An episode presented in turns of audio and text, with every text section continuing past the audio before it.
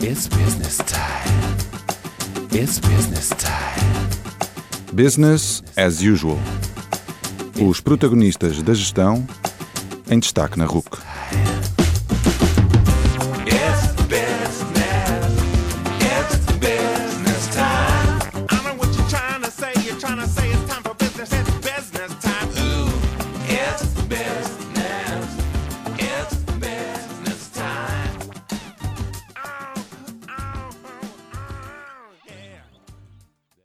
Boa noite e bem-vindos ao 35º Business as Usual.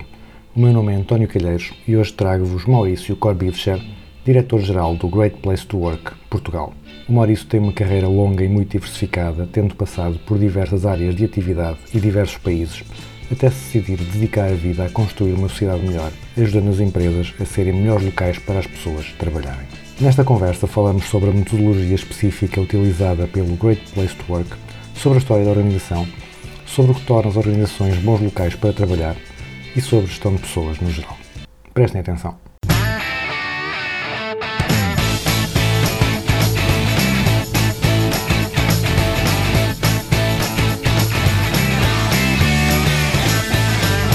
Boa noite, Maurício Corbicha. Espero que tenha dito bem o nome. Perfeito, Corbipcher, perfeito. Boa noite, Antônio. Muito obrigado pela disponibilidade para falar eh, ao Business as Usual. Vamos começar por conhecer o Maurício. Maurício formou-se em Engenharia e Matemática, ainda estudou Finanças e Sistemas de Informação. Como é que acaba a trabalhar nesta área da gestão de pessoas? Como é que, como é que chegou desse, desse, da, da engenharia até aqui às pessoas? É, assim, a- a, a minha licenciatura em Engenharia e Matemática, ela, ela me trouxe uma, um, eu diria que uma, um conhecimento de, de racionalidade. Basicamente, a engenharia e a matemática, que eu sempre, eh, desde, desde miúdo, eu sempre gostei, eh, me ajudaram a formar, pelo menos, a minha cabeça de racional. E durante vários anos, eu diria que toda a minha educação profissional, ela foi, ela foi vivenciada num, num grande grupo brasileiro, que era multidiversificado. Tinha finanças, tinha banca, tinha empresa de seguros e tinha at- várias atividades de manufatura muito significativas. E eu tive a felicidade de, ainda quando estudante na universidade, tive a felicidade de ser convidado para fazer um estágio numa das unidades. E acabei me encantando com o ambiente, o ambiente, o desafio, o que, que era efetivamente um chão de fábrica, um terreno de fábrica, como que funcionava a empresa e tudo mais. E muito cedo, eu diria que recém-licenciado, eu acabei militando vários anos numa atividade de chão de fábrica, planejamento, programação de produção, ah, ah, o supply chain que de hoje, etc, etc. Mas não foi alguma coisa que me encantou. O que começou a me encantar foi quando eu tive a oportunidade de entrar numa área mais financeira, mais econômica, que tinha um pouco de pitada de marketing, onde se fazia o, a planificação de produto, onde se fazia a concepção de novos produtos, onde se fazia também a controladoria, mas não a controladoria financeira, a controladoria mais operacional e econômica. E foi aí que eu comecei a me contaminar pela, pelas questões relacionadas com gestão, com o negócio, com o resultado do negócio e assim por diante. E no começo dos anos 70, eu diria que foi realmente um ponto de inflexão da minha carreira quando a empresa resolveu entrar na era digital, que na era, naquela época se chamava processamento de dados. Estava na estaca zero e eu acabei me candidatando num processo de seleção e acabei sendo selecionado para poder ser um dos, um dos agentes de transformação ah, da transformação das operações, dos procedimentos para alguma coisa relacionada com automatização. Isso estou falando do início dos anos 70. E aí, durante toda a década de 70, a década de 80 e de uma certa forma até a década de 90, essas três décadas, eu fiz uma carreira, inclusive carreira nacional Brasil e uma carreira internacional, eh, porque acabei cuidando de uma parte de tecnologia do grupo, de uma forma geral. E essa parte de tecnologia, ela contemplava não só as operações no Brasil, como as operações fora do Brasil. Na Alemanha tinha uma pequena operação, nos Estados Unidos tinha uma pequena operação, que foi a minha primeira, eu diria que a minha primeira experiência internacional para começar a entender um pouco essas relações globais e as diferenças que existem na, na gestão, na cultura e tudo mais. Ah, muito bem, no final dos anos 90, começo dos anos 2000, o Great Place já estava instalado no Brasil, já era um centro de excelência do Brasil desde o, de meados dos anos 90. E eu, daqui a pouquinho vou mostrar, explicar como é que como é que o Great Place chegou ao Brasil. Mas aí eu fui convidado pela, pelo, digamos, pelos gestores do Great Place do Brasil para vir para o Great Place e procurar transformar aquele embrião do Great Place num negócio, numa atividade, etc. Que, eh, que para mim foi uma surpresa, porque eu não entendi absolutamente nada de R e nem de H. Então eu sabia que eu gostava de pessoas, mas eu não sabia que o RH tratava as questões relacionadas com pessoas desse jeito.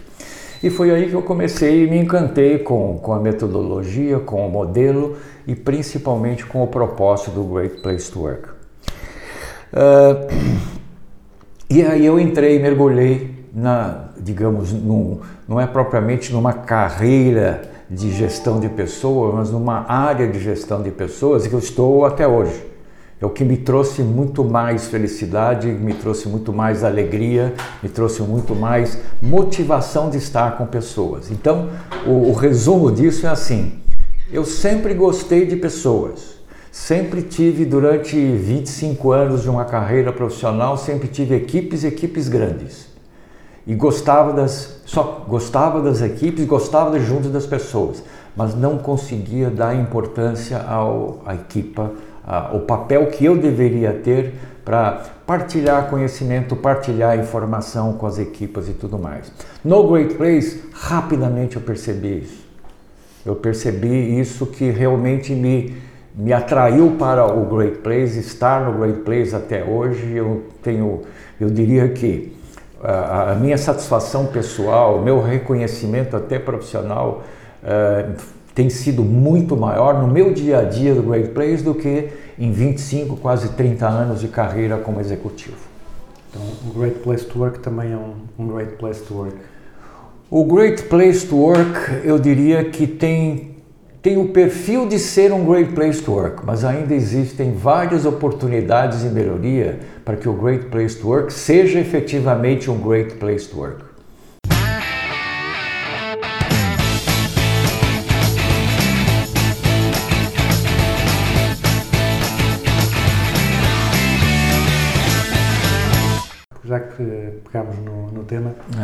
Então o que é que é o Great Place to Work? Institute, eh, como é que surgiu? Tinha dito que tinha chegado ao Brasil de uma maneira assim diferente. Conte-nos um pouco essa história. É, essa história é muito interessante. O Great Place nasceu nos Estados Unidos através de um jornalista investigativo chamado Robert Levering. O Robert eh, é um indivíduo, é um jornalista, e como jornalista ele nunca entendeu nada do mundo empresarial e muito menos de gestão de pessoas e tudo mais.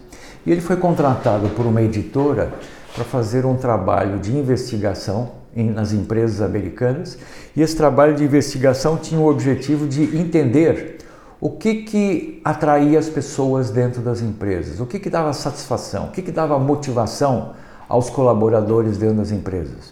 E o objetivo era fazer essa, essa intervenção, buscar essas causas, vamos chamar, esses itens ou esses temas, e depois dar origem ao livro.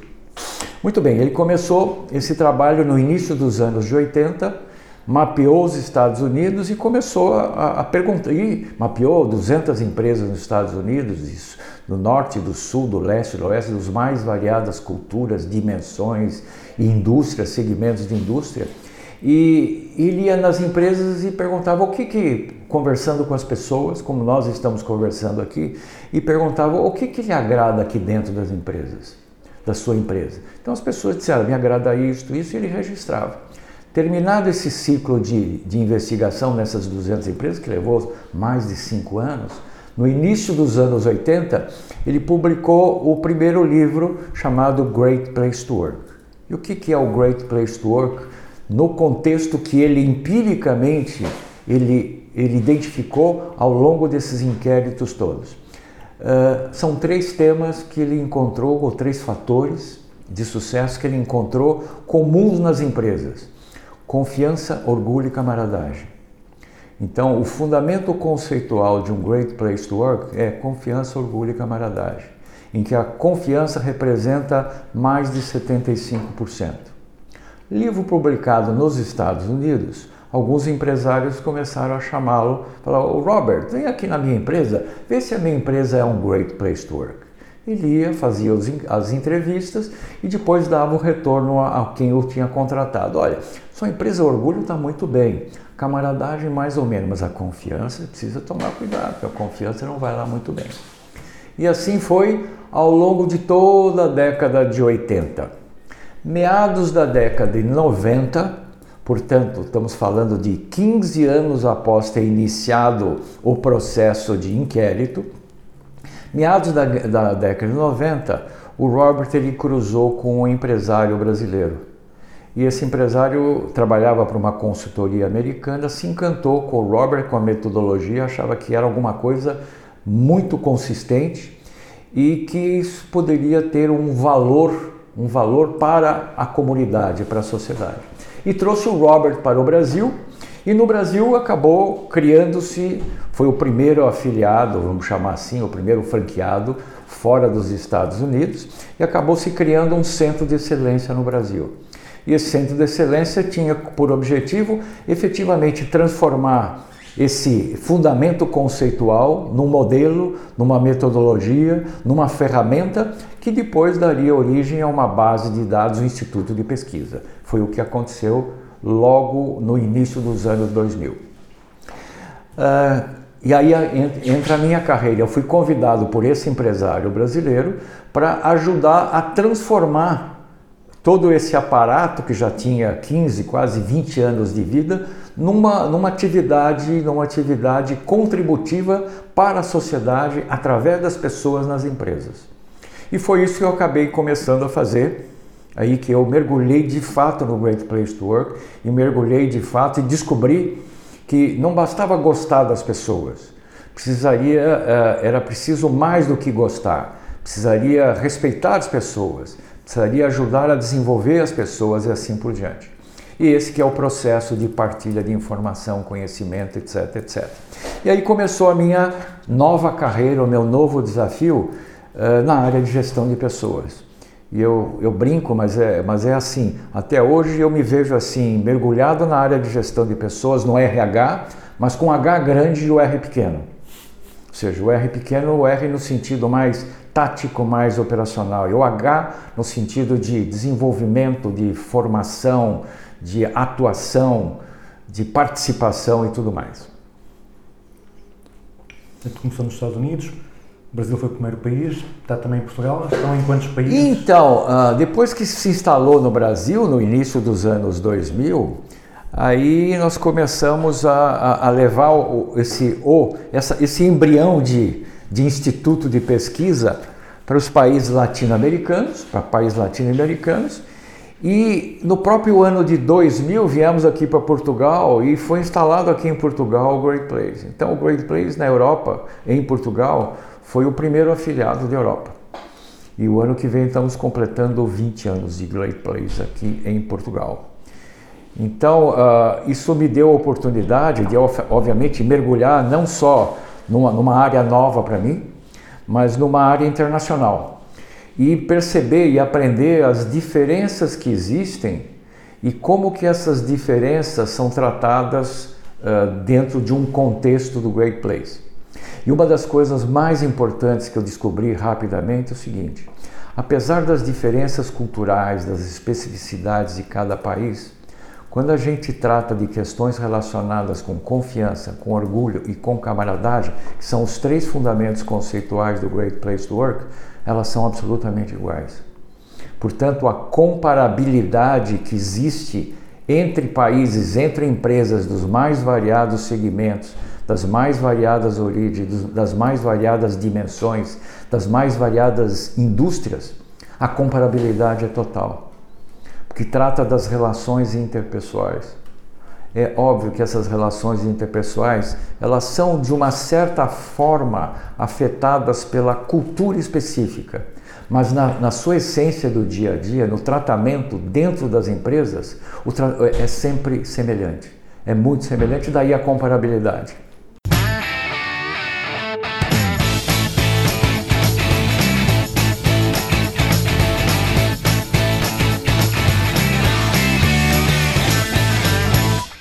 Maurício passou por muitos países, né? Argentina, Chile, Bolívia, Paraguai, Sim. Reino Unido, Luxemburgo.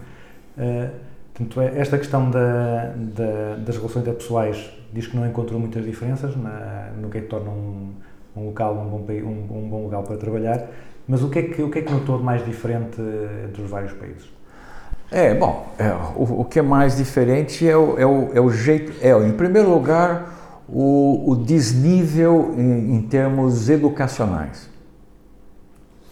Quando um país como o Brasil, comparado o Brasil com alguns países latino-americanos, o Brasil está muito abaixo do padrão, padrão adequado educacional de um Chile, por exemplo, de uma Argentina, Uh, e depois comparando com os Estados Unidos, com a Alemanha, com a Inglaterra, que eu tive também a oportunidade de atuar, nem se compara. E aqui em Portugal, o, o, eu diria que a comparação é, é, é total.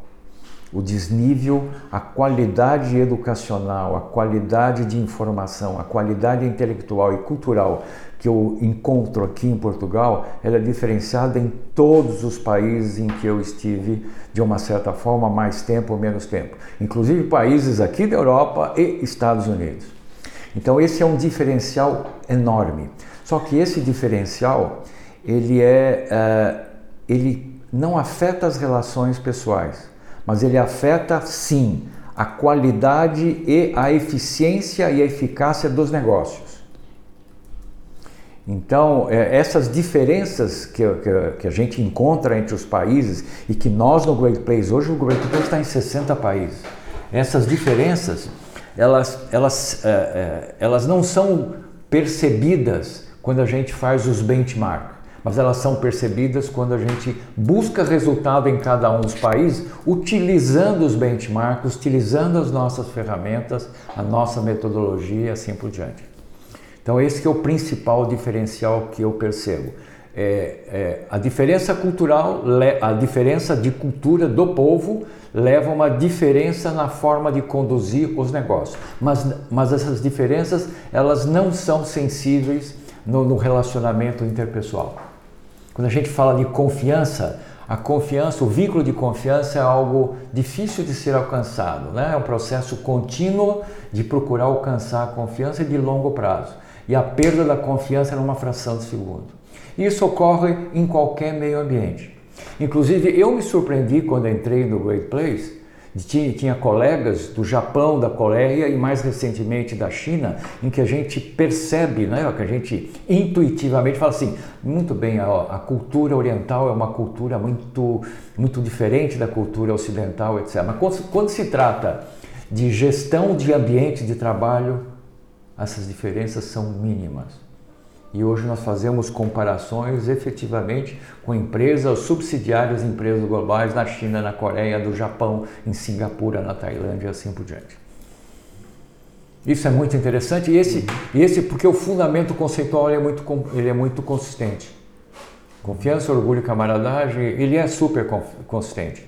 E a partir desse fundamento conceitual, contando um pouquinho ainda da história, uh, e com o Robert, uh, ele percebeu ao longo das, da, do processo dele de ir às empresas que ele precisaria evoluir com esse fundamento conceitual. Então, o que, que ele fez? Ele definiu um modelo, já que a confiança é o mais importante, é o fator de, uh, é o fator de sucesso mais significativo, ele dividiu a confiança em três pedaços, mas isso é acadêmico credibilidade, respeito e imparcialidade. Então, o modelo Great Place to Work é um modelo com cinco dimensões: credibilidade, respeito e imparcialidade, que contempla confiança, orgulho e camaradagem. Para cada uma dessas dimensões, ele, Roberts, ele, ele induziu ah, questões afirmativas de tal forma que ele pudesse começar a pensar em medir cada uma dessas dimensões. E depois criou uma planilha Excel em que ele ia às empresas e conseguia tirar, utilizando uma escala Likert para cada uma das afirmações, ele conseguiu um indicador objetivo. E é esse o indicador objetivo que a gente utiliza até hoje e que é aquilo que nos dá a possibilidade de fazer os benchmarks com os indicadores objetivos. Então, os core statements do, do, do Great Place, hoje são quase 60, que contempla cinco dimensões, a gente tem essa possibilidade de tratá-los de uma forma global, transversal, vertical e assim por diante.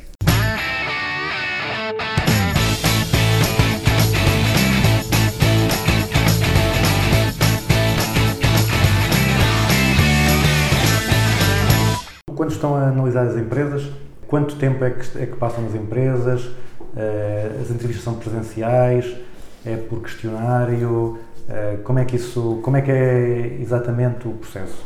Olha, o processo, o, o processo é, é, é, é baseado, em primeiro lugar, na nossa missão, que é o nosso propósito.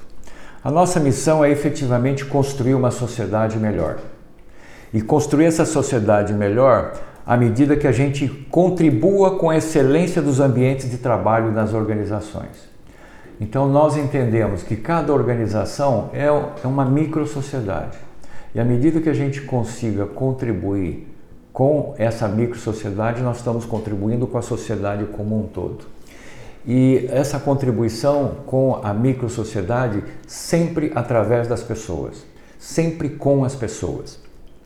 E o importante é assim, a gente transforma uma sociedade principalmente através de modelo, principalmente através de exemplos. Os bons exemplos transformam e melhoram a sociedade, seja dentro das empresas como fora das empresas. Muito bem.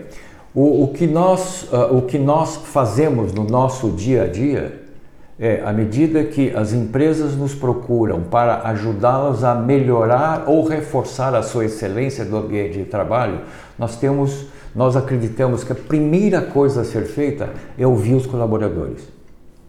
E ouvir os colaboradores significa, significa aplicar uma pesquisa onde os colaboradores eles formalizam as suas percepções a respeito de tudo que eles observam no ambiente de trabalho.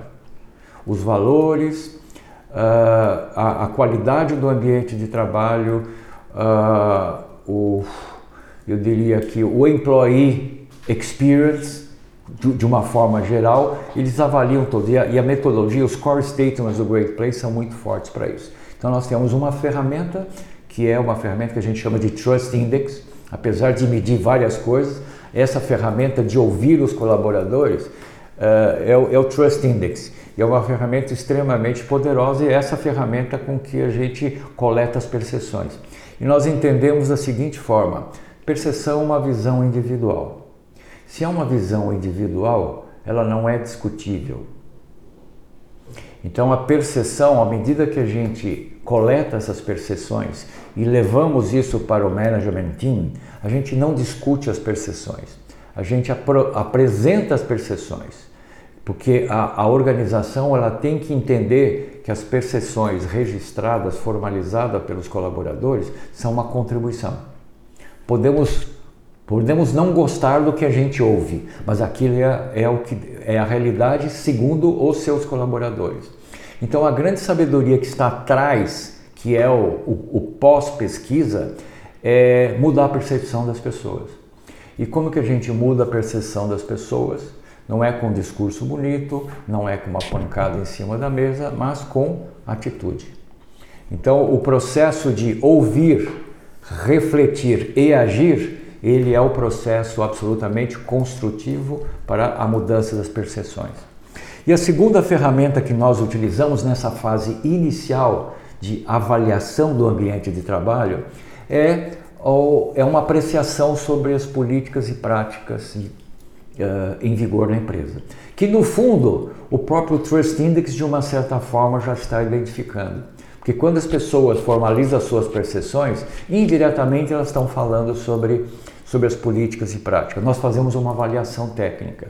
Essa ferramenta dessa avaliação técnica a gente chama de Culture Audit, que é quase que uma auditoria em cima das políticas e práticas, porque é um questionário dirigido à empresa, onde a empresa registra todas as suas políticas e práticas. A junção dessas duas ferramentas, com maior peso para o trustee, para a opinião dos colaboradores, a junção dessas duas ferramentas nos dá uma macrovisão de um pré-diagnóstico. E com essa macrovisão é que nós selecionamos as empresas para fazer os rankings das melhores empresas para trabalhar. Então é essa a primeira etapa. Não é esse o nosso objetivo. Nosso objetivo não é o ranking. Nosso objetivo é ter os indicadores que levam à possibilidade de se criar um diagnóstico e através desse diagnóstico, planos de ação e monitorização dessas ações de tal forma transformar o ambiente. Então, no fundo, no fundo, nós somos uma empresa de consultoria, que nós fazemos consultoria pós-pesquisa e fazemos inclusive formação para um reforço de cultura de confiança. Então é basicamente esse é um overview. Essas são as duas ferramentas básicas. Tem metodologias, tem outras ferramentas, mas essas são as duas ferramentas básicas que a gente utiliza para ajudar as empresas, para colaborar com as empresas na melhoria do clima organizacional.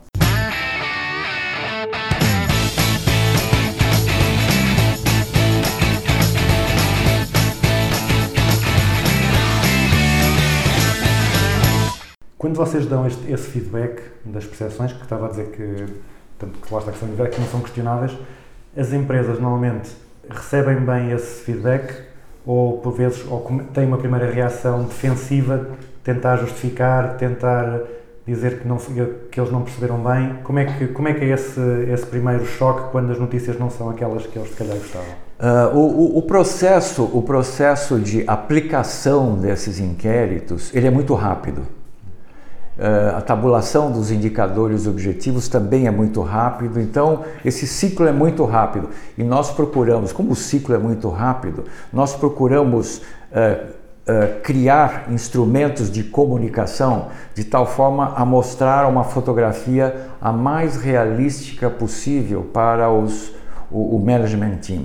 Então nós, nós atuamos como mensageiros, nós ouvimos os, ouvimos os colaboradores, Rapidamente decodificamos isso, avaliamos as práticas e mostramos isso.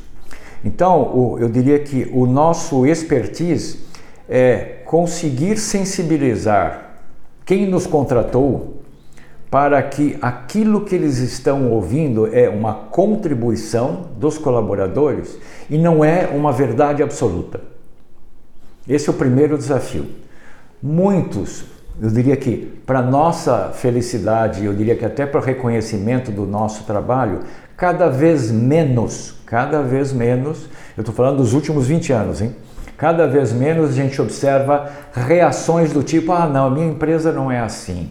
É, eu vou pegar esses dados e vou. É, é, como regra hoje, o empresário ou administrador ele escuta e percebe que isso é uma contribuição. E o passo seguinte dessa contribuição é fazer uma reflexão, comunicar os resultados para todos, por pior que eles sejam os resultados, e mobilizar principalmente os líderes, falar assim, o que, que nós vamos fazer com esses resultados? Vamos trabalhar com esses resultados e melhorar e vamos acreditar que isso não é uma verdade absoluta, mas é uma percepção. Vamos mudar a percepção através de comportamento e de atitude. Então, eu diria que, como regra, hoje eu estou muito tranquilo, inclusive aqui em Portugal, para dizer assim: o empresário ou administrador, ele já tem um senso de responsabilidade no sentido de entender essa contribuição. Agora, aqui em Portugal, percebo diferenças. Diferenças entre subsidiárias das empresas globais de serviço versus as empresas industriais portuguesas. Há diferenças, mas essas diferenças são as diferenças culturais. Elas tratam da, exatamente das diferenças culturais. Então eu diria que o desafio numa empresa eminentemente portuguesa de primeira, segunda ou terceira geração é um bocadinho diferente de uma empresa global em que as corporações, as matrizes fora de Portugal já vêm com essa cultura e assim por diante. Mas sob o ponto de vista de ah, de atuação no dia a dia, eu diria que, como regra, não há rejeição, não há refratariedade. Não percebo isso. E já percebi muito isso, nos, eu estou falando de 20 anos. No, há 20 anos atrás eu percebia isso todos os dias. E hoje raramente eu, eu, eu percebo alguma refratariedade no sentido, não, não, o diagnóstico não está bem feito, a metodologia, questiono a metodologia, o número, etc. Não existe isso.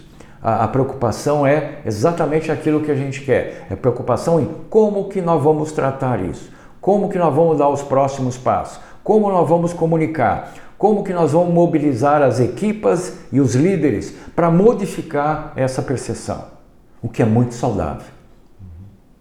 Eh, Estava a falar de, nomeadamente na, na auditoria, que, na, na recolha das práticas, que falam que analisam as práticas das empresas e que também já tinham muitas vezes percepcionado isso eh, no feedback de- dos colaboradores. Eh, Consegue identificar algumas práticas que normalmente sejam associadas a um mau desempenho e outras que normalmente sejam associadas a, a uma percepção positiva da, parte dos trabalhadores? Ou, é- Olha, ou é eu- muito específico da empresa para empresa? É, é, é, é muito específico de empresa para empresa. O que a gente encontra comum ah, em práticas ah, nas empresas que, que genuinamente reconhecem que precisam melhorar os seus, o seu clima organizacional, o que a gente encontra comum é assim: um gap muito grande nos indicadores de, de Trust Index entre o leadership e as equipas. Então, o processo de comunicação, as que, todas as práticas relacionadas com comunicação interpessoal, entre principalmente a vertical, elas são, como regra, elas aparecem isso de uma forma, ah, obviamente é customizado pela característica da empresa, pelo estágio da empresa, pelo momento da empresa, mas comunicação eu diria que é o principal deles. O segundo deles é o grande desafio de fazer com que as políticas e práticas sejam aplicadas por todos de uma forma transversal. Então a gente observa, quando olha uma organização composta de várias unidades, por que, que as unidades têm indicadores de Trust Index muito diferentes uns dos outros, se as políticas e práticas são as mesmas? Então é o estilo pessoal de liderança e esse estilo pessoal é a forma com que as políticas e práticas são aplicadas. Então eu, eu diria que esse é o segundo ponto fundamental para ser tratado, eu diria que de uma forma transversal na grande maioria das empresas. As políticas são, as políticas e as práticas elas são, elas são muito detalhadas. Inclusive, uma das, um dos produtos e serviços que nós temos na nossa cesta que oferecemos é fazer dinâmicas em que a gente, para aquela natureza de negócio, para aquele momento da empresa, a gente traz para um workshop e aplica dinâmicas mostrando exemplos e faz com que esses exemplos sejam customizados às empresas. Por quê? Uma prática de sucesso numa empresa não garante essa mesma prática ser levada para outra empresa, não garante sucesso. Ela só vai garantir se ele for customizado à realidade da outra empresa. Então a gente tem esse tipo de possibilidade que a gente chama de BPP, Business People Practice, que são nada mais é do que um pequeno segmento de, de produto e serviço nosso que faz com que a gente oxigene, digamos, as ideias de políticas e práticas e regras e variáveis que sejam adequadas para aquele negócio naquele momento.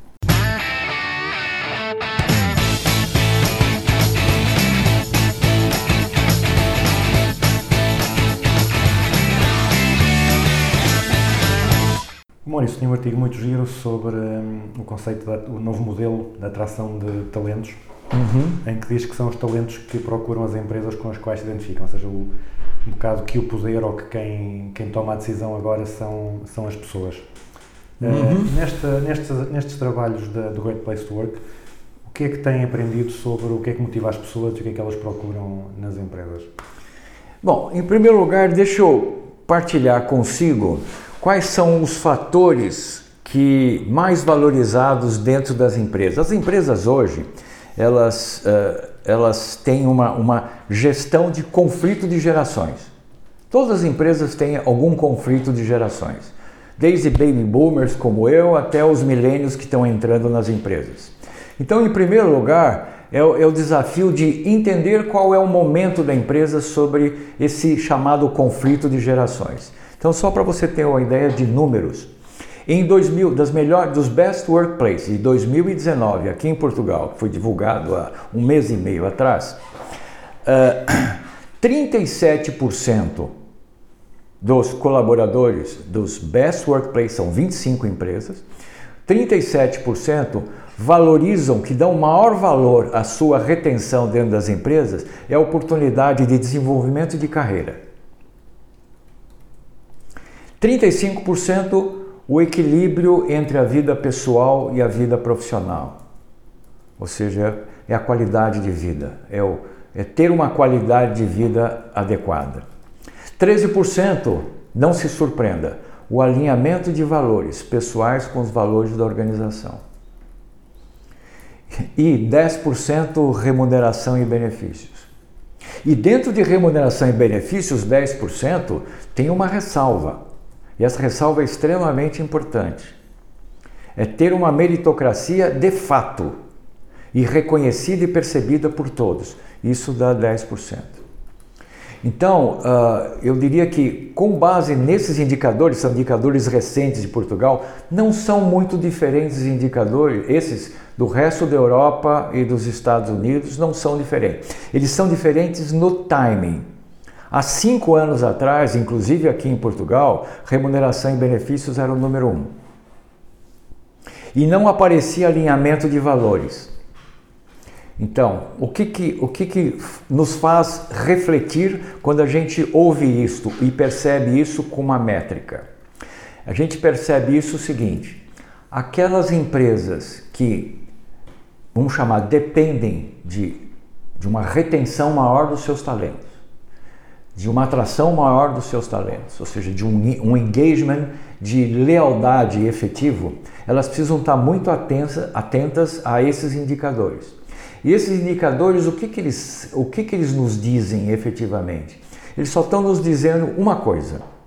Estão nos dizendo o seguinte: o employee, o employee experience tem que ser o centro de tudo, de busca de resultado interno e o employee experience que vai levar ao employer branding e não o contrário.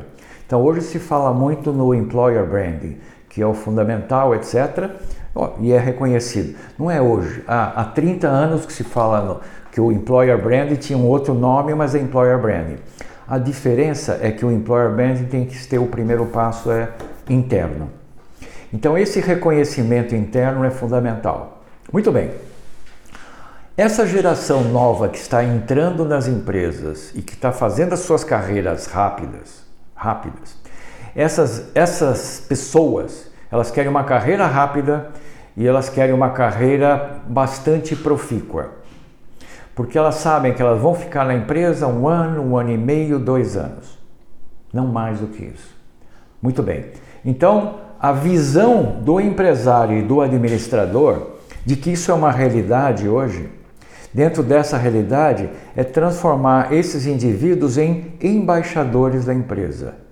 Sejam indivíduos que falem bem da empresa quando eles estejam na empresa e quando eles saírem da empresa. Quando eles fizerem um distrato da empresa, não necessariamente para ter uma remuneração maior, porque eles não buscam a remuneração maior. Eles buscam oportunidade de crescimento e qualidade de vida. Eventualmente, uma empresa que eles imaginam que possa ter um employee experience mais atraente para eles, eles fazem. Então, esse distrato ele tem que ser considerado um até breve. Mas tem que falar bem da empresa. E para falar, da empre... falar bem da empresa, isso é, é algo que tem que ser inserido dentro do contexto de gestão de pessoas dentro das empresas. Muito bem. Dentro da nossa, da nosso propósito, do nosso propósito como entidade, construir uma sociedade melhor, a primeira coisa que nós fazemos quando entramos numa empresa é conhecer a sua, digamos, a sua estratégia de negócio.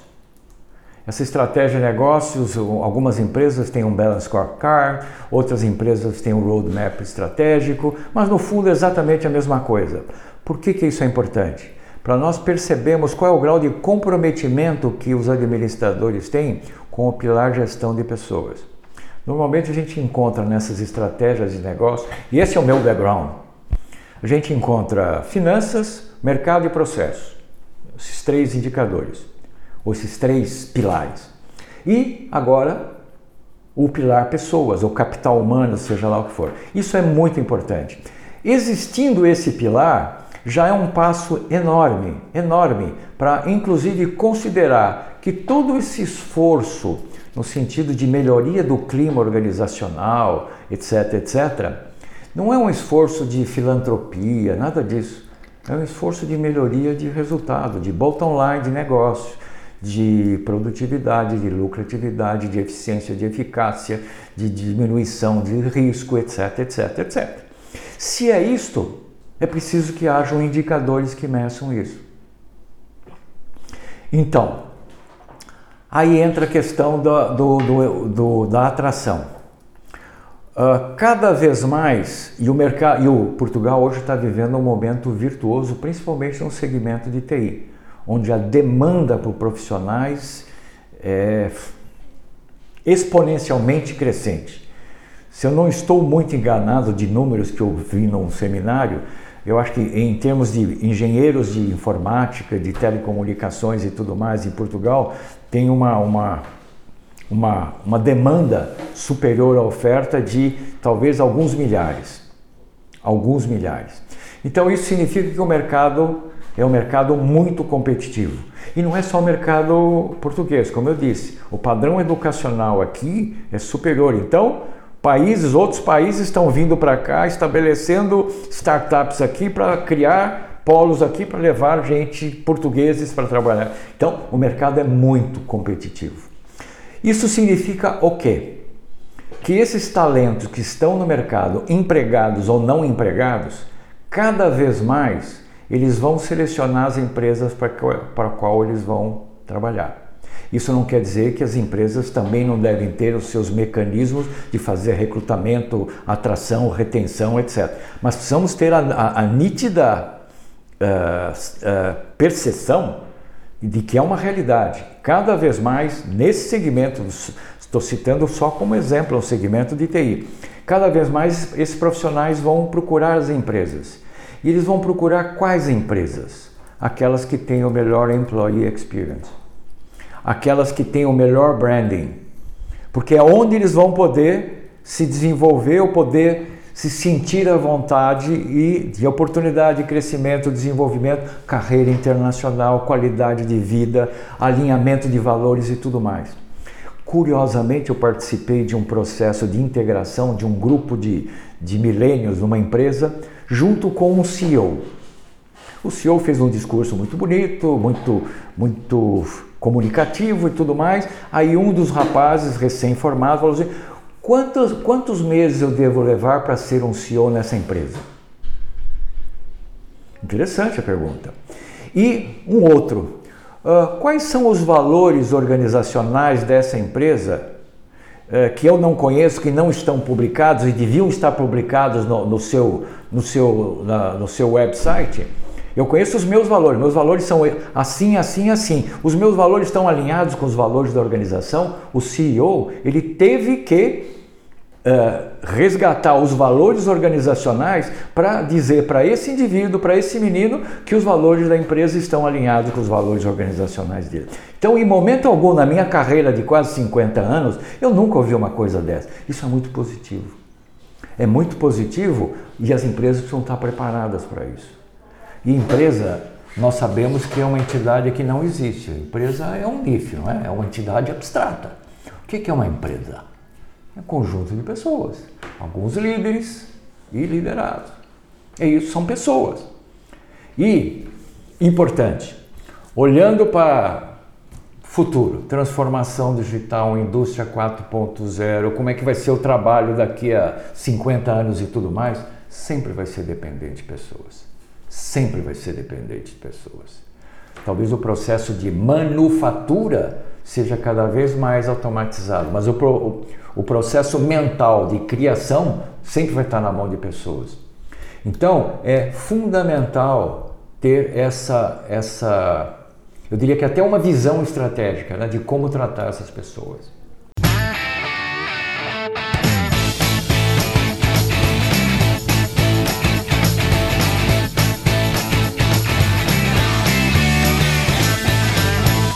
Aí entra um outro fator que eu queria já explorar um bocadinho. Great Place to Work, eu percebo aqui em Portugal um mindset de que é o Great Place to Work é para empresas muito grandes. É só para empresas grandes acima de uma determinada dimensão. E isso é uma verdade até poucos anos atrás. Uh, eu diria que uh, de uns 3, 4 anos para cá, o Great Place ele evoluiu para alguma coisa que a gente chama uma estratégia de Great Place to Work for All. For All no sentido de para todas as dimensões da empresa. Então, hoje, o fundamento conceitual do Great Place, uh, junto com produtos e serviços, estes foram customizados para empresas com 5 até 20 colaboradores. Então, hoje nós reconhecemos Ajudamos as empresas, principalmente as startups, que são uma grande maioria de empresas aqui em Portugal, que em Portugal ouvi falar que tem 140 mil startups. Então, para esse universo de empresas, o, o, o, fundamento conceitual é levado para essas empresas também com produtos e serviços customizados. E não só isso, o branding é feito não com o nome de Best Workplace, porque isso exige algo mais do que simplesmente ser um, um, um, um Trust Index elevado. Então nós criamos a certificação. Nós criamos a certificação e estamos no mercado apresentando essa certificação para exatamente contemplar essas microempresas a grande maioria das empresas em Portugal são micro, pequenas e médias empresas. Isso representa no tecido empresarial português 99% das empresas. Então, hoje eu, eu diria que até a gente tem essa, essa visão e esse desafio de levar esses mesmos conceitos, essa mesma, essa mesma abordagem, obviamente para as dimensões menores e customizado para as dimensões menores. Uh, vamos passar agora para questões uh, mais pessoais.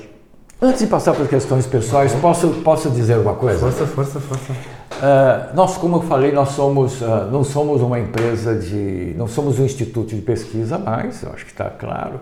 Nós somos uma empresa de consultoria e de formação. E nós somos uma, uma, empresa de consultoria, mas na realidade nós somos um bocadinho diferentes de sermos consultores. Apesar de expertise, ferramenta, metodologia, senioridade e tudo mais, nós somos mais facilitadores do que consultores.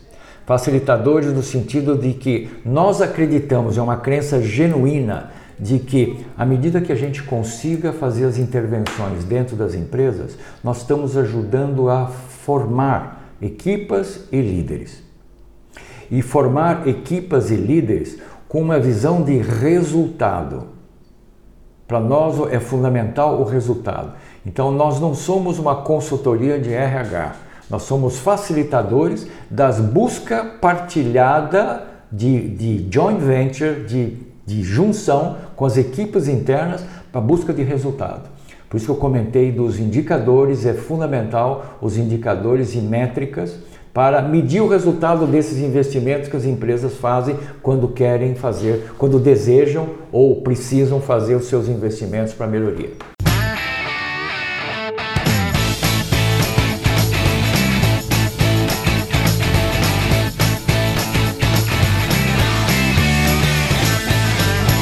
Vamos agora para o, para o pessoal não sendo demasiado coscovilheiros, uhum. uh, como é que é um dia normal na vida do Maurício? Hum. Se é que há dias normais. Olha, eu não tenho dia normal. Um dia, todos os dias para mim, um dia diferente do outro. E para mim isso é uma oportunidade tremenda de aprendizado. É o aprendizado junto aqui com, com a equipa que a gente tem, uma equipa, como falei, uma equipa aqui em Lisboa e uma pequena equipa no, no Porto, uh, junto com a, com a equipa e principalmente junto com os clientes ou com os prospects. Então, eu diria que eu não tenho um dia, uma rotina eh, de ficar no escritório, tanto ficar na rua, tanto fazer isso, eu não tenho. Então, para mim, essa diversidade é extremamente saudável. Eu, eu me sinto muito confortável com a diversidade de atitudes, de, de desafios. Eh, e eu me sentiria muito mal tendo ficar preso num determinado ambiente e ter uma rotina. Agora, o que eu tenho em mente sempre são duas coisas. Em primeiro lugar, um desafio. Em segundo lugar, um aprendizado. E esse, esse desafio e o aprendizado, para mim, deságua em alguma coisa que nós precisamos nos sentir uh, reconhecidos dentro da, do mundo empresarial e reconhecido como efetivamente um parceiro, não que o parceiro que publica a lista, que faz o marketing, que faz a comunicação, mas um parceiro que ajuda a buscar resultado. Então, para mim, isso é o, é o, fundamental. E é isso que eu procuro colocar no mindset de todos os colegas que trabalham aqui com a equipe, seja do administrativo, financeiro, do marketing, o digital, a consultoria, os, os accounts, todos eles. Todos eles. E acompanho o dia a dia uh, de todos eles, principalmente o dia a dia junto aos clientes. Hum, dessas tarefas todas assim tão, tão diversas, Quais é que gosta mais, quais é que lhe dão mais prazer e quais é que não gosta assim tanto, só faz porque tem que ser? Uh, eu só faço aquilo que tem que ser das tarefas de natureza burocrática, formal, uh, de prestação de contas, de relatórios, de reports que eu tenho que fazer para os Estados Unidos e aqui internamente, etc. Tudo que, que não está alinhado com o front-end da nossa atividade, é aquilo que eu não gosto de fazer. E tem gente que faz, mas infelizmente eu sou puxado para fazer e não gosto de fazer. Agora, tudo que está na, na, no, no interrelacionamento, que, em primeiro lugar, com a equipa no sentido de partilhar informação e conhecimento, portanto, ser um mentor da equipe, ser coaching da equipe, isso me dá muita satisfação interna. E externamente, de conhecer e transformar prospects em clientes. E transformar não, não no sentido de dizer eu tenho todo o aparato para resolver o seu problema, mas ajudar o, o interlocutor a formatar o seu problema e avaliar se nós temos condição de contribuir com ele. Isso que me dá muita satisfação, essa, essa, eu diria, esse desafio de ajudar a entender o problema e a verificar em que medida nós podemos contribuir através de uma parceria para mitigar o problema que ele tem, ou problema, ou issue, ou desafio, seja o que for. Isso que me dá muita satisfação. Eh, quando precisa de aprender coisas novas, desenvolver novas competências, eh, que métodos é que costuma utilizar?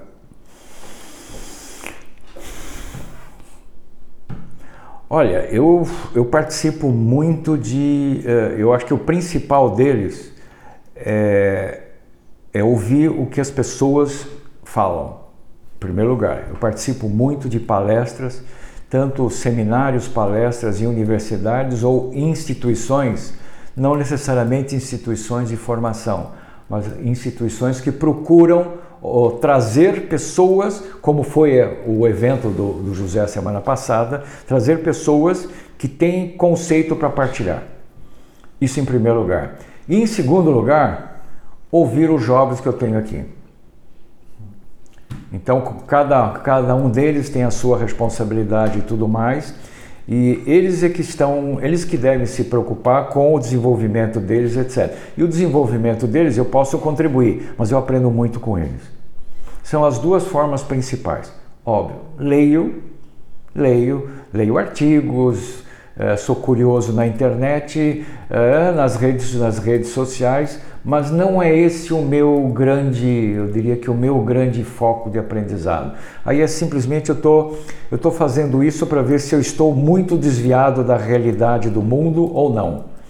Mas eu uso, uso esses dois, essas duas entidades, uh, eu diria que predominantemente para o meu aprendizado e a minha atualização. Um para ser. Eh, tem um, tem um dia a dia, lá está, diversificado e também exigente, com, com muito trabalho. Eh, que técnicas, que práticas, que, que apps, o que é que faz para ser eficiente e também para conseguir eh, manter felicidade no meio da, deste, desta dinâmica toda? Olha, eu diria que uma das principais é, é- é a oportunidade de interagir, de dar feedbacks e receber feedbacks. E, e- pela minha, pelo meu estilo, pela minha característica, eu, eu recebo mais feedback do que eu dou, eu acho. Eu deveria até dar mais feedback. Eu acho que isso, é isso até é algo que eu preciso trabalhar de uma forma melhor. Mas eu recebo muito bem feedback. E o feedback me dá oportunidade para refletir acerca daquilo que eu não estou fazendo ou não estou fazendo como deveria estar fazendo. Ah, e dar o feedback também é uma oportunidade muito, muito, muito interessante, muito eficaz para diminuir os gaps que existem de relacionamento, de interrelacionamento pessoal e de aprendizado também, né? Então eu diria que o, o feedback, eu, a no fundo é a comunicação interpessoal. Essa comunicação interpessoal eu diria que é um, é um fator de, determinante para um, a gente se sentir bem, se sentir realizado. Agora, eh, o, o que dá. ah, eu, eu, eu visito muitos clientes, mesmo clientes já historicamente tradicionais, eu visito e estou sempre procurando que eles me deem, ah, não só pessoal a mim, mas a instituição, a equipa, nos deem elementos para a gente cada vez mais melhorar. E isso também é, é muito importante e eu vejo com muita satisfação, inclusive depois de dois anos e tanto que houve, houve uma mudança de mindset no, no mercado em, em relação a nós, positivamente, eh, de como isso tem contribuído com as empresas. E eu me sinto muito ah, reconhecido como quando pelo menos eu sou ouvido. Não é preciso que eu, o, o o meu interlocutor, o nosso interlocutor, siga aquilo que a gente está falando, mas pelo menos reflita. E na hora que ele reflete e chega à conclusão que não faz sentido, ah, eu quero ouvir o, o- argumento. O não ou o sim tem que ter um argumento. Por que não e por que sim? E isso é realmente uma oportunidade para reforçar o vínculo da confiança e ter uma, uma, uma parceria mais consistente, mais sólida, mais articulada. E é um aprendizado. Porque nós não podemos conhecer todos os negócios, todos os tipos. Né? Nós temos que discutir todos os negócios, como eu te falei. A gente tem que conversar sobre, sobre um balance scorecard. E nós não somos obrigados a conhecer todos os negócios, nos, todos os detalhes. O negócio de banco, o negócio de seguro, o negócio de manufatura, o negócio de processo, o negócio de TI, o negócio de, vare, de, de, de, não é varejo, de retalho. Não, não, não, não temos essa obrigação, mas a gente tem que ouvir e saber identificar aquilo que é realmente relevante. Então, isso que eu, eu dou mais valor. É essa, essa capacidade ou essa valência em conseguir conversar e ajudar a, a, a modelar ou formatar o issue ou o problema e assim por diante.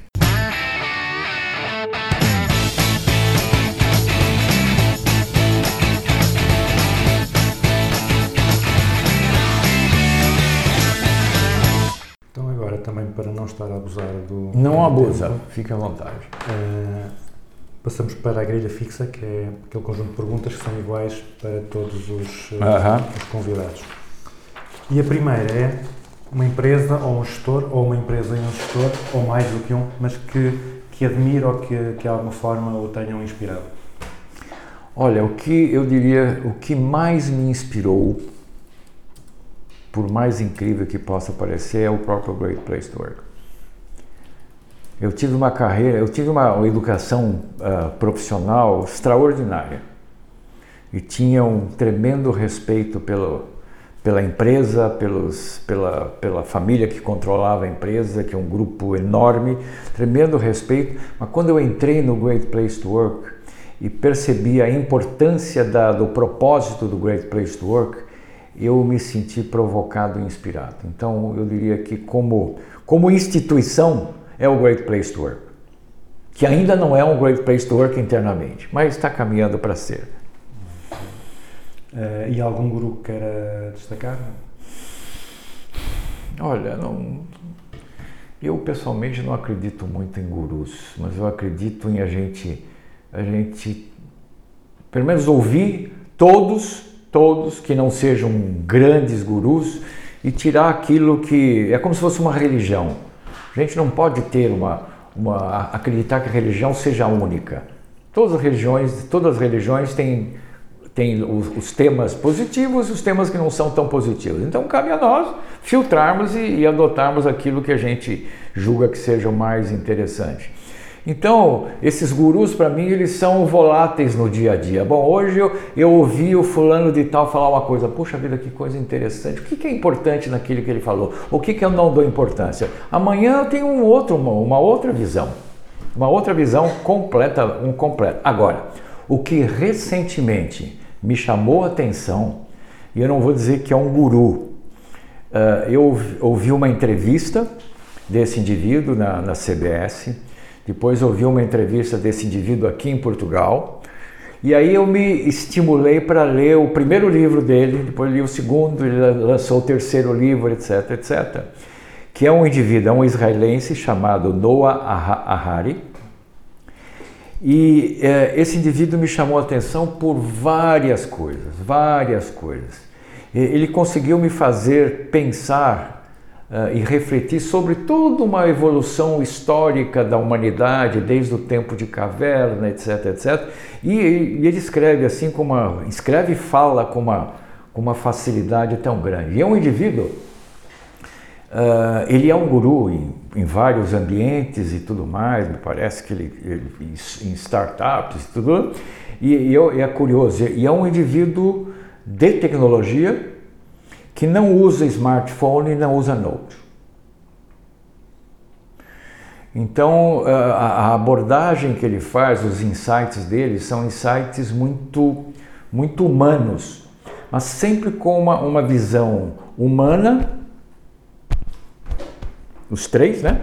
Dos três, humana, e ele, e ele, e ele foca muito isso, e, e, um, e, um, e um norte, um fio condutor estratégico.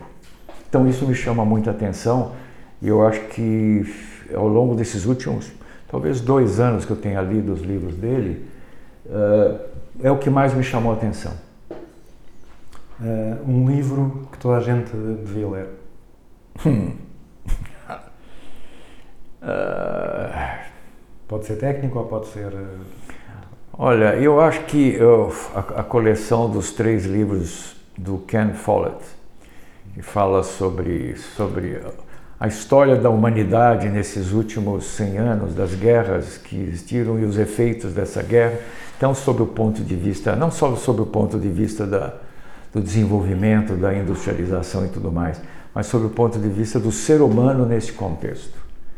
É, eu, eu considero que isso aí seja também um marco diferenciado. Um conceito ou uma prática da gestão que veja mal compreendida ou mal aplicada pelas pessoas? O trabalho. Isso eu não tenho dúvida nenhuma. O trabalho, historicamente, é aquilo, é alguma coisa pesada, é alguma coisa que a gente fala, eu vou ter que trabalhar hoje, hoje é segunda-feira, eu tenho que ir para o trabalho, ver aquilo lá eu vejo o trabalho como um, um, diferencial. O trabalho tem que ser prazeroso, o trabalho tem que ser divertido, o trabalho tem que ser. Não tem que ter amarras, não tem que ter uh, rigidez de horário, mas tem que ter a qualidade de, de, de poder amplificar por criatividade, por inovação, por realização e tudo mais. Então eu vejo o trabalho como como um diferencial. Inclusive, amanhã à noite vamos ter um evento que a gente vai falar sobre o futuro do trabalho. E, e procuramos colecionar né, todo o material mais atualizado sobre toda essa transformação, etc, etc. Como que os estrategistas enxergam o futuro do trabalho daqui a 20 anos, daqui a 30 anos. Então, eu acho que o, o trabalho é um, é um conceito que tem, é mais do que um conceito, né? É um, é, um, é um jeito de viver, é um estilo de vida que não pode ser um peso, não pode ser um ônus. É, não, não é fácil, é lógico que não é fácil, às vezes é desgastante, às vezes é desmotivante, às vezes frustrante, Mas o trabalho eu acho que é alguma coisa extraordinária para movimentar as, a sociedade. E um conceito ou uma prática da gestão eh, sobre a qual tenha mudado ideias? Ou que não. Olha, eu fui durante 25 anos um, um, um, um profissional de, de TI. E eu diria que a transformação, a transformação digital, do analógico para o digital, pelo menos para mim, foi, uma, foi um ponto de inflexão da, na minha forma de, de, até de vida, eu acho, até na minha forma de vida. Então, eu, eu vivenciei durante esse período todo a, a TI por dentro, e agora eu sou um usuário de TI. Então, eu, eu, vejo que, como usuário de TI, eu sou muito limitado, extremamente limitado, e, não, e não, isso não me frustra. Mas eu acho que, eu acho, não, tenho certeza que a transformação digital ela vai, revolucion, vai continuar revolucionando, ela vai auxiliar a, a, a amenizar o efeito das crises, que elas vão ocorrer, cada vez mais vão ocorrer. Talvez o efeito dessas crises seja minimizado pela, pela, pela digitalização, eu acredito nisso. Então eu vejo que o, eu acho que a transformação digital é o principal. O principal, na realidade, é mais do que um conceito, né? É, um, é uma nova forma de olhar e de viver. Para você ter uma ideia, Uh, quando eu era estudante ainda de engenharia, uh, acabei por acaso uh, visitando, fui visitar, estava no segundo ano de engenharia, eu acho, o primeiro ano de engenharia, nem sei, fui visitar a Universidade de Columbia, em Nova York. E vi uma palestra de um indivíduo que eu nunca tinha ouvido falar, chamado Alvin Toffler. 1965 Alvin Toffler, nesta palestra que ele fez para estudantes que vieram do mundo inteiro passar uns dias lá na Universidade de Colômbia, ele falou sobre o automóvel deixar de ser um produto e passar a ser um serviço, e o automóvel não ter mais uh, motorista. 1965. Então, nós estamos falando de 55 anos atrás. É um é, bocadinho, né? Sim pouco ainda, 55 anos atrás. Muito bem, então é isso que eu acho que isso é que move o mundo.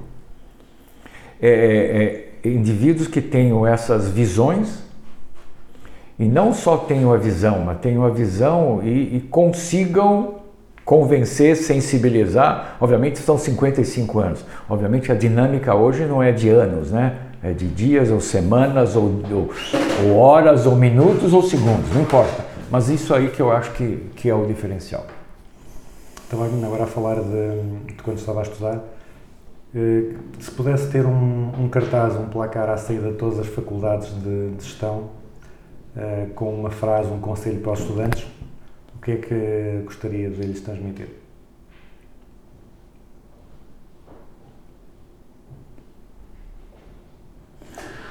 Confie nas relações, confie em si mesmo e nas relações e no país. Confie no país, em si e nas relações interpessoais.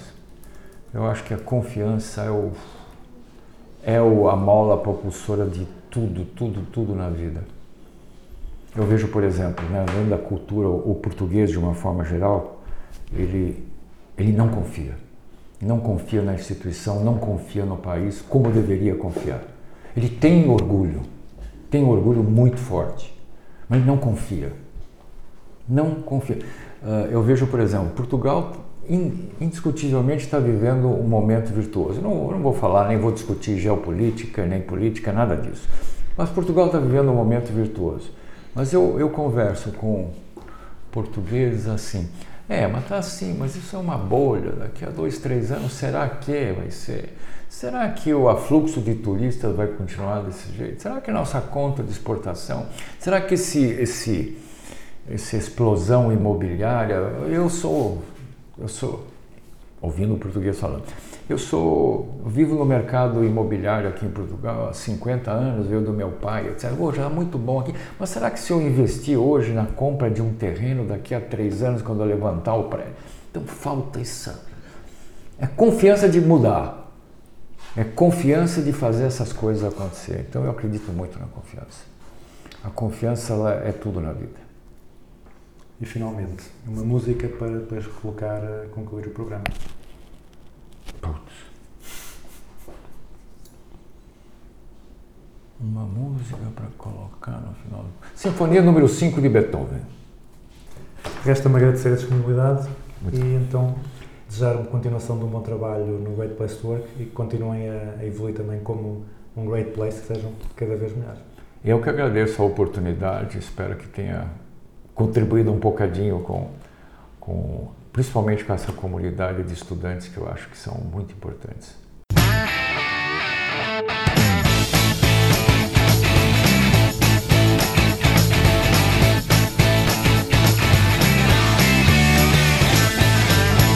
E assim termina a nossa conversa com o Maurício Corbivcher. Quem quiser saber mais sobre o Great Place to Work, nomeadamente consultar as listas dos melhores locais para trabalhar ou explorar ainda mais a metodologia, procure o site da organização greatplacetowork.pt. Nós regressamos daqui a 15 dias. Até lá, fiquem com a Quinta Sinfonia de Beethoven.